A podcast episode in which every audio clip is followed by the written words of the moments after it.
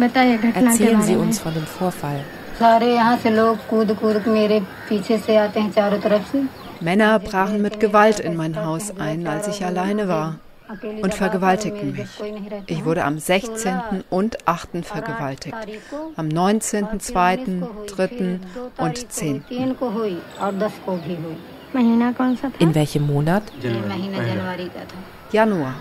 Die Chefredakteurin Mira der indischen Zeitung Kabbalah Ria hält in einem einfachen Hinterhof die Kamera ihres Handys auf eine alte Frau gerichtet, die vielfach Opfer von Vergewaltigung geworden ist. So beginnt der Dokumentarfilm Writing on Fire, 2021 erschienen, preisgekrönt, von den FilmemacherInnen Rintu Thomas und Shushmit Ghosh. Waren Sie bei der Polizei? Die Polizei weigerte sich, unsere Anzeige anzunehmen. Sie bedrohten uns und griffen meinen Mann und mich an. Diese Männer können alles tun, sogar uns beide töten.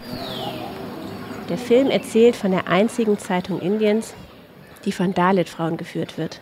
Dalit, das ist die niedrigste Kaste im traditionellen Kastensystem Indiens, die Unberührbaren. Der Film erzählt von einer Erfolgsgeschichte. Die Chefreporterin Mira und ihr 28-köpfiges Team fordern die Verantwortlichen heraus. Und sie schaffen mit ihrer Zeitung den Sprung ins digitale Zeitalter, hin zu einem einflussreichen Medium in der Region und darüber hinaus. Und das in einer Nachrichtenlandschaft, die von Männern dominiert wird und mehr und mehr gleichgeschaltet ist. Das Ganze spielt in Indiens bevölkerungsreichstem Bundesstaat Uttar Pradesh, einem Staat, der für Korruption, Gewalt gegen Frauen und die brutale Unterdrückung von Minderheiten bekannt ist. Chefredakteurin Mira und die 20-jährige Sunita auf dem Weg zu einer illegalen Mine. Sunita hat selbst als Kind in dieser Mine gearbeitet der Anlass, dort ist vor kurzem ein Mann ermordet worden. Und Mira und Sunita überlegen, wen sie zuerst interviewen. Die Wahl fällt auf den Bruder des Opfers. Der Bruder erzählt, die Mine sei geschlossen worden, doch die Mafia betreibe sie illegal weiter. Es habe einen Unfall gegeben, bei dem mehrere Bergleute lebendig begraben wurden. Als sein Bruder die Mafia zur Rede stellte, schlugen sie mit Steinen auf ihn ein und töteten ihn. Eine von vielen Situationen, in der wir Zeuginnen dieser mutigen Journalistinnen werden, die die Opfer zum Sprechen bringen und vor allem Männer in verschiedenen Machtpositionen zur Verantwortung ziehen. Sie konfrontieren die Polizei mit ihrer Untätigkeit, Politiker mit ungelösten Problemen und fürchten sich selbst nicht, Hindu-NationalistInnen öffentlich anzugehen.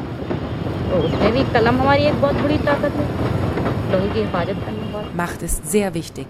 Als Journalistin habe ich die Macht, für Gerechtigkeit zu kämpfen. Und dafür möchte ich in Erinnerung bleiben. Occupying the space of journalism is an act of resistance. Journalismus für sich zu beanspruchen, ist aktiver Widerstand. Meint die Filmemacherin Rentu Thomas. Generationen haben das Kastensystem auf viele politisch und kulturell erfindungsreiche Arten und Weisen bekämpft. Aber das hier ist einzigartig. Das bedeutet, die eigene Stimme zurückgewinnen. Wenn Dalit Frauen Menschen in Machtpositionen zur Verantwortung ziehen, ändern sich Dinge. Diese Organisation belegt das.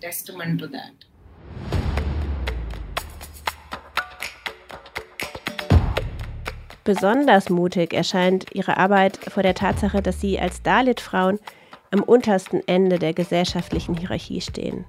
Diese diskriminierende Ideologie ist zwar inzwischen nach indischem Recht verboten, aber in vielen Teilen Indiens noch immer gängige Praxis. Und die Journalistinnen sind auch in ihrem Privatleben ständig damit konfrontiert. Die Situation ist umso brisanter, als dass sich Indien im Übergang von einer säkularen Demokratie zum Rechtsnationalismus befindet und die Regierungspartei versucht, das Kastensystem in jedem Aspekt des Lebens zu stärken. Hinzu kommen die patriarchalen Traditionen, denen die Journalistinnen sowohl beruflich als auch privat täglich die Stirn bieten.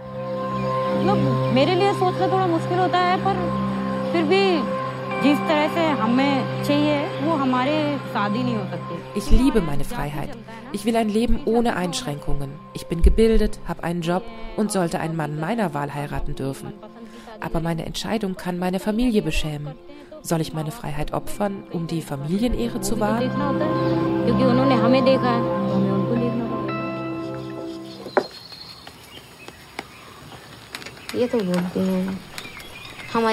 Mein Mann hat mich früher wegen meiner Arbeit verspottet. Was für einen Job macht eine Frau, die nachts ausgeht? Wer weiß, was du treibst. Er hat mich oft beleidigt, aber ich weigerte mich aufzuhören. Ich sagte, eher verlasse ich ihn als meinen Job. Dann stahl er mir mein Gehalt, misshandelte und schlug mich. Also zeigte ich ihn wegen häuslicher Gewalt an. Mein Herz gibt mir den Mut, weiterzumachen. I think what was uns besonders interessiert hat, war die Rolle von Mira, Sunita und Shyam Kali, den Journalistinnen. Sie waren alle in unterschiedlichen Lebensphasen, sahen sich mit verschiedenen Herausforderungen konfrontiert und es gab eine gewisse Gemeinsamkeit in ihren Geschichten als Mütter, Töchter, Ehefrauen, Kolleginnen. Und uns hat wirklich interessiert, wie Dalit-Frauen sich durch diese Räume verhandeln, die häufig feindlich sind. Das sind Räume, in die Dalit-Frauen niemals vorher eingedrungen sind. Die FilmemacherInnen haben die Journalistin von Kabalaria in einer besonderen Phase begleitet, nämlich beim Übergang von einem Printmedium hin zu einer crossmedialen Medienplattform. Als ZuschauerInnen sehen wir sie bei einer der ersten Versammlungen 2016, wo sie diskutieren, wie sie diesen Sprung von einer Zeitung ins digitale Zeitalter schaffen. Einige der Frauen haben noch nie ein Handy in der Hand gehabt. Zu diesem Zeitpunkt erreichen ihre Videos wenige tausend Follower. Am Schluss der Dreharbeiten werden sie die 150 Millionen Marke geknackt haben one of the reasons why we also were so invested in bringing this story to the world einer der Gründe, warum wir unbedingt diese Geschichte erzählen wollten, war, dass wir über eine Form des Journalismus sprechen wollten, der nicht nur überlebt, sondern im Aufbruch ist. Mit Protagonistinnen, denen du am wenigsten zutraust, Erfolg zu haben. Denn das sind Frauen, die nie Zugang zu Bildung und Technologie hatten. Aber der Fakt, dass sie nicht nur gewachsen sind, sondern exponentiell gewachsen sind, macht mich als Geschichtenerzähler hoffnungsvoll.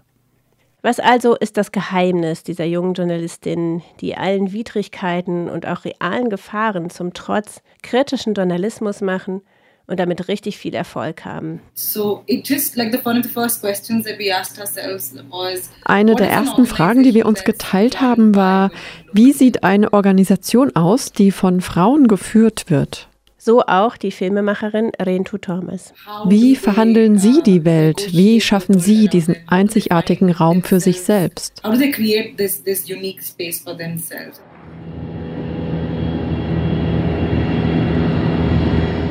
Hoch über den Wolken. Das Team von Kabalaria auf dem Flug nach Kaschmir. Alle zwei Jahre unternehmen die Journalistinnen eine gemeinsame Reise, um sich zu entspannen, wie sie sagen. Wir sehen sie gemeinsam über einen See schippern, wie sie Tee trinken und Visionen für sich selbst, ihr eigenes Leben und ihre Zeitung miteinander teilen. Die FilmemacherInnen schaffen es, sehr diskret bei allem dabei zu sein. Häufig filmt die Kamera von hinten, wie eine ferne Beobachterin, die dennoch intime Situationen auffängt. Ich glaube, über die Jahre, die wir mit ihnen verbracht und mit ihnen gefilmt haben, hat sich Vertrauen zwischen uns aufgebaut. Und sie haben uns Einlass in ihre Welten gewährt. So konnten wir sehen, was es bedeutet, eine Dalit-Frau zu sein. Ich fand den Film Writing on Fire wahnsinnig motivierend, gerade für Menschen, die auch in Community-Medien aktiv sind. Diese Frauen sind in vielerlei Hinsicht ein Vorbild. Wie sie es schaffen, sich selbst fortzubilden, richtig guten Journalismus machen zu können und damit auch wirklich Einfluss zu nehmen. Wie sie sich umeinander kümmern und sich aufbauen und in ihrer Furchtlosigkeit und auch in ihrem Witz. Ich habe es gefeiert, wie Mira auf den BJP-Kandidaten reagiert, der sich beschwert, dass sie ihn außerhalb des Interviews noch vor seinem Haus filmt mit Die Zuschauer könnten von ihrem Monolog gelangweilt sein. Oder Sunita, die voller Misstrauen von den männlichen Minenarbeitern empfangen wird und die auf sie trocken antwortet, statt so herablassend zu sein, könnten Sie mir ein Interview geben. Cavalaria ist eine Antwort auf furchterregende Entwicklungen in Indien, zu einem hinduistischen Autoritarismus, wo viele Mainstream-Medien längst nicht mehr unabhängig berichten. Und auch auf Angriffe auf unabhängigen Journalismus weltweit. Allein in diesem Jahr wurden bereits 53 JournalistInnen getötet und 520 inhaftiert. Oder in den Worten Miras, mitten in einer Demonstration der Hindu-NationalistInnen.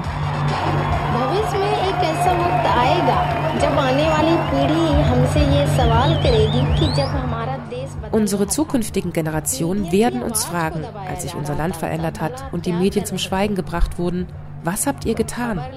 Kabbalah Haria kann getrost sagen, dass wir die Mächtigen zur Verantwortung gezogen haben. Unser Journalismus wurde zur Stimme der Demokratie. Wir ließen die vierte Gewalt nicht einstürzen. Und wir werden der Gesellschaft weiter den Spiegel vorhalten.